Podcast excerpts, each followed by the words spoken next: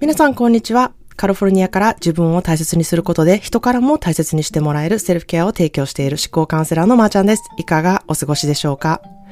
えー、私のセルフケア講座ではですね、えー、講座のあるえー、週と、個人コンサルのある週と交互にこう、過ごしているんですね。で、今週はまあ私が一番強みとしている、えー、個人コンサルの週で、めっちゃ忙しいんですけれども、毎日その人にこう、全身全霊で向かい合って、すごく質のいい時間にしてね、あの、その人の、うん、素晴らしいところを活かしていってもらったりとか、気づきを与えたりとか、えー、お互いの気づきを、あの、交換したりとか、なんかそういうことをね、する、えー、時間になっています。で、なぜね、えー、個人コンサルを受けるのか。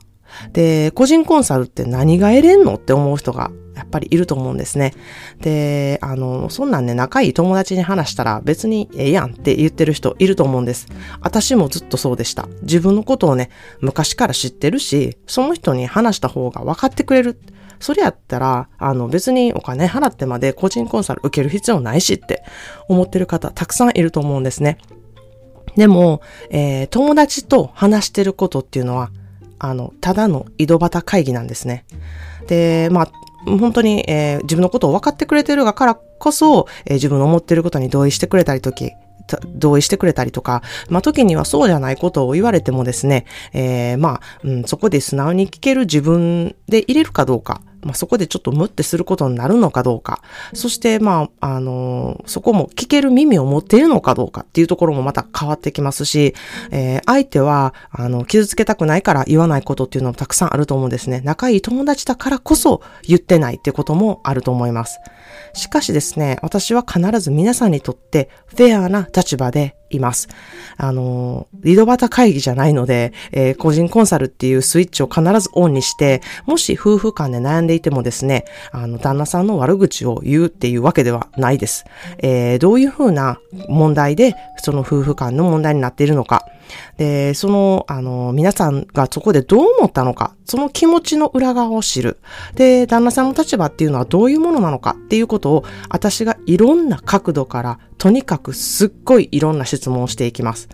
で、そういうことをしていくことで、あ、なるほどな、そんな風に考えたことなかったなとか、あ、そういう考え方もあるなとか、捉え方もあるなとか、そういう風に考えた方が楽に確かにいけるなとか、あ、そういうことやったんかもしれへんっていう、いろんな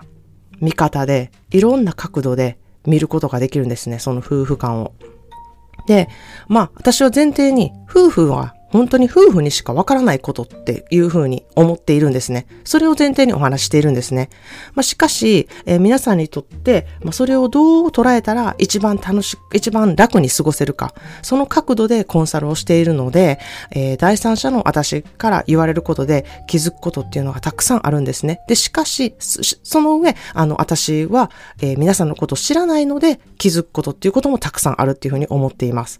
で、まあ、コンサルを続けていくとですね、その人の、まあ、素晴らしいことがどんどんどんどん分かってくるので、まあ、私はそこが、まあ、強みで人間オタクなので、そこを、こう、お伝えして、その方も、それをそれに自信を持ってですね、自分の強みを活かして人間関係や恋愛関係やビジネスにつなげていけるようになって、どんどん自分軸がね、太くなっていくことを実感できるようになるっていうふうに思ってます。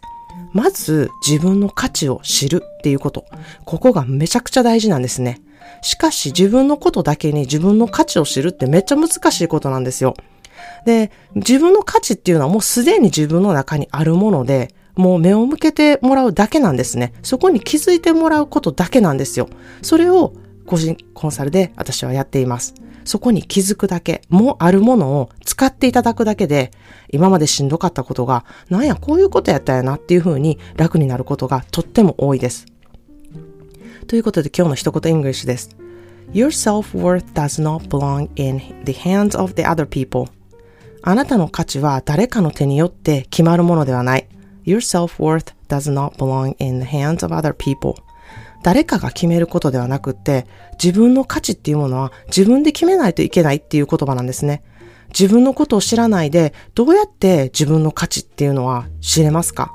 自分のことって、あの、知ってみて、で、それを自分の強みっていうことはどういうことかっていうことを知ることで、自分の良さが分かって、自分っていう人間を人に初めてアピールできるようになるんですね。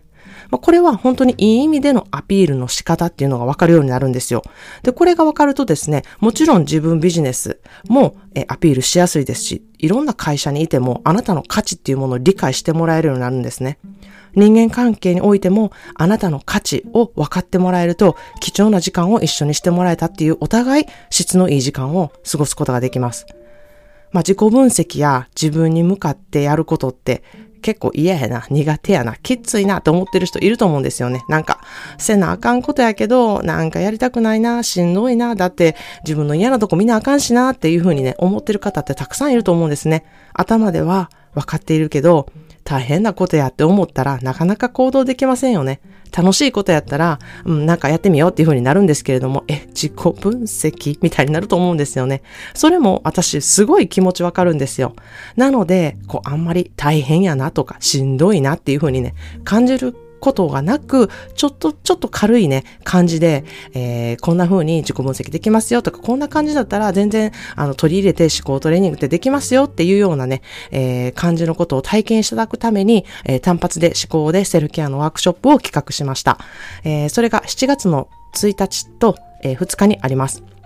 えー、ここではセルフケアとはどういった効果があるのかとか、自分の時間とか、お金の価値を知るエクササイズだったりとか、えー、自分の価値観をまず知ること、自分軸の、まあ、持ち方だったり、不安との付き合い方とか、人との距離感、あとは罪悪感との付き合い方など、もうみっちりめちゃくちゃ濃い内容の講座になっています。